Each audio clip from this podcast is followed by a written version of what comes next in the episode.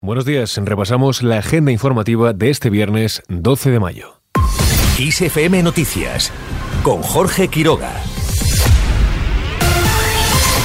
El sondeo del CIS lanza una campaña con la vista puesta en las generales. La encuesta es el preludio de una campaña electoral que empieza con la vivienda y la sequía como grandes temas de fondo y con un aroma a primera vuelta de las generales que pocos disimulan. En Sevilla, Barcelona y Comunidad Valenciana parece inaugurarse las mayores batallas, según lo pone de manifiesto la agenda electoral de los líderes nacionales para las próximas dos semanas.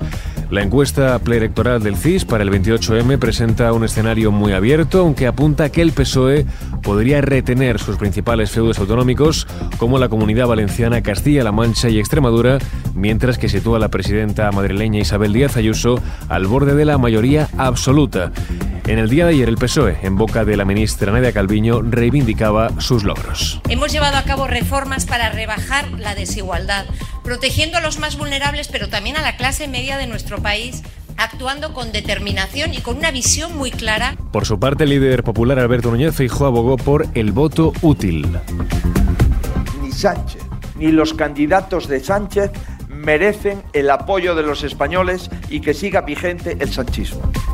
Más de un millón y medio de jóvenes votará por primera vez el 28 de mayo. Según datos del Instituto Nacional de Estadística, 1.570.299 electores residentes en España son nuevos en el censo tras haber cumplido la edad legal para poder votar. Y desde Madrid, la presidenta de la comunidad, Isabel Díaz Ayuso, insistió en que serán unas elecciones que van a cambiar el rumbo de España. Necesitamos una muy alta participación otra vez en estas elecciones y son unas elecciones que sí van a cambiar el rumbo de este país.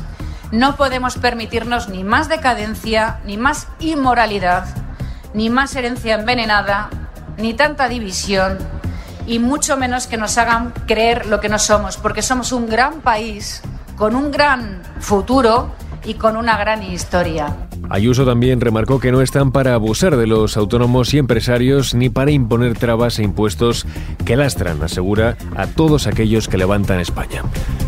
Por otro lado, el INE publica el IPC correspondiente al mes de abril. El instituto ya adelantó que la tasa de inflación aumentó el mes pasado 8 décimas hasta el 4,1% por la subida de los carburantes y el menor descenso de la electricidad.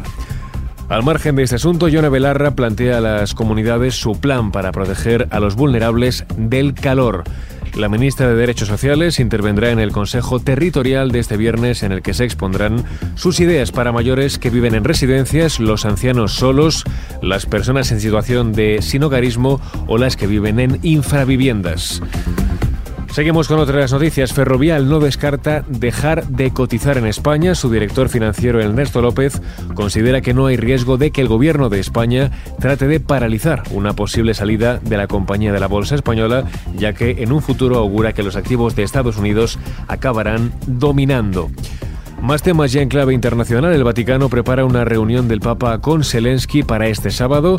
Por el momento no hay confirmación oficial sobre la hora y el lugar en la que se celebrará esta cita, que se producirá después de que el cardenal Pietro Parolin asegurase que la misión para detener la guerra en Ucrania anunciada por el pontífice seguirá adelante.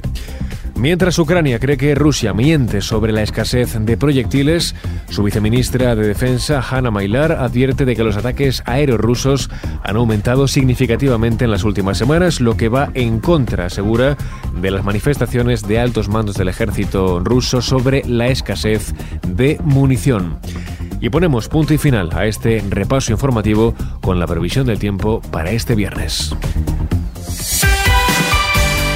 Las lluvias afectarán hoy al litoral cantábrico oriental, norte de Navarra, extremo oriental peninsular y Baleares. Además, está previsto un descenso de las temperaturas que estarán por debajo de la media habitual para esta época del año. Así con esto último lo dejamos. Alfonso Antonio Hernández estuvo al frente del control de sonido.